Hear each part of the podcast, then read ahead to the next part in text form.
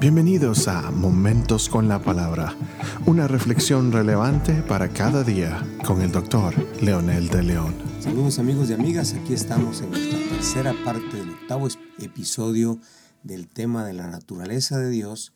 Y hoy continuamos con el tema de Jesucristo como el verbo encarnado, el logos que menciona Juan. Y para ello vamos a repetir el pasaje que leímos en el episodio anterior de San Juan, capítulo 1, versículo 14, en paráfrasis que dice, y aquel logos, verbo, se hizo carne y habitó entre nosotros.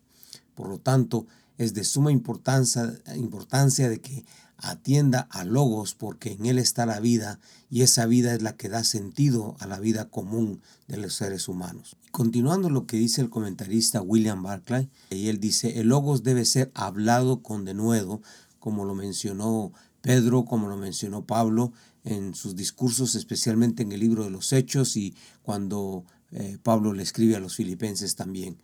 Pero el logos no se discute, el logos no necesitamos este, cuestionarlo, el logos es la palabra encarnada, el Cristo encarnado y que la Biblia no solamente lo menciona, pero la naturaleza y todo lo que está a nuestro alrededor.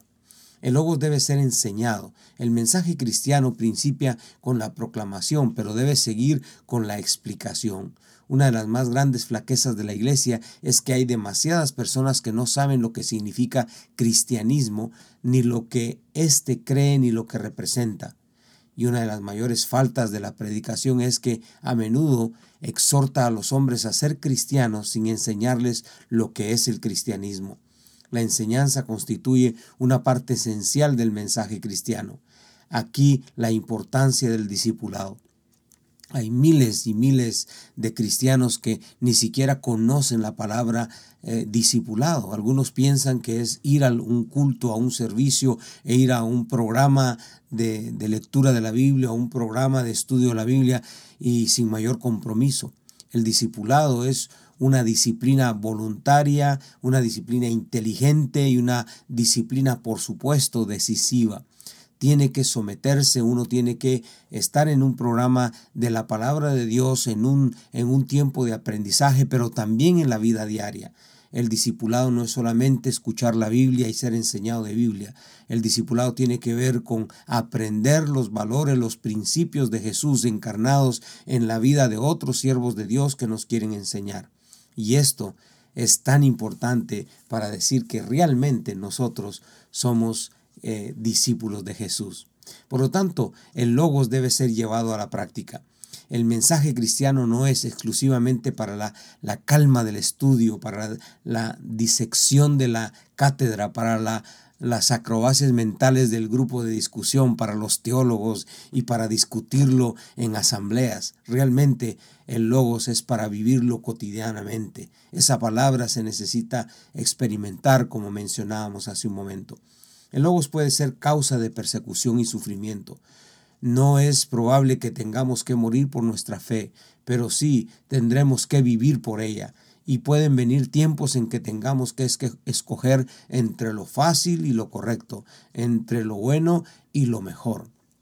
Si nuestra relación con el logos implica obligaciones, estará inevitablemente, inevitablemente expuesta a los fracasos. En el logos puede dejarse de creer, porque el oyente piense lo que piense, aunque diga que es demasiado bueno para creerlo o porque en, su creencia fundada en los deseos más que en los hechos no quiere que sea cierto, ya que Logos condena su vida y busca cambiarla, entonces va a ignorarla o simplemente va a evadirlo. Sin embargo, la palabra continúa, la palabra sigue siendo confrontativa y real para todos aquellos que le buscan de corazón. El Logos puede ser tanto arrebatado como ahogado.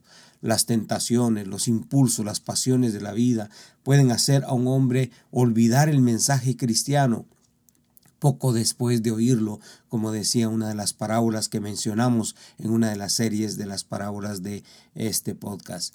Las actividades, los cuidados, afanes, los placeres de vivir pueden tomar tanto de la existencia de una persona que el mensaje cristiano se ahoga en ella porque no tiene donde alentarse.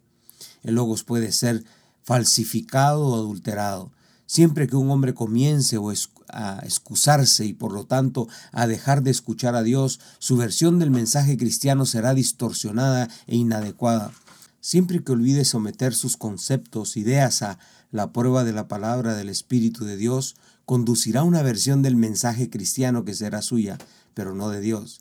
Si continúa obrando así, acabará por amar más su pequeño sistema más que la verdad de Dios.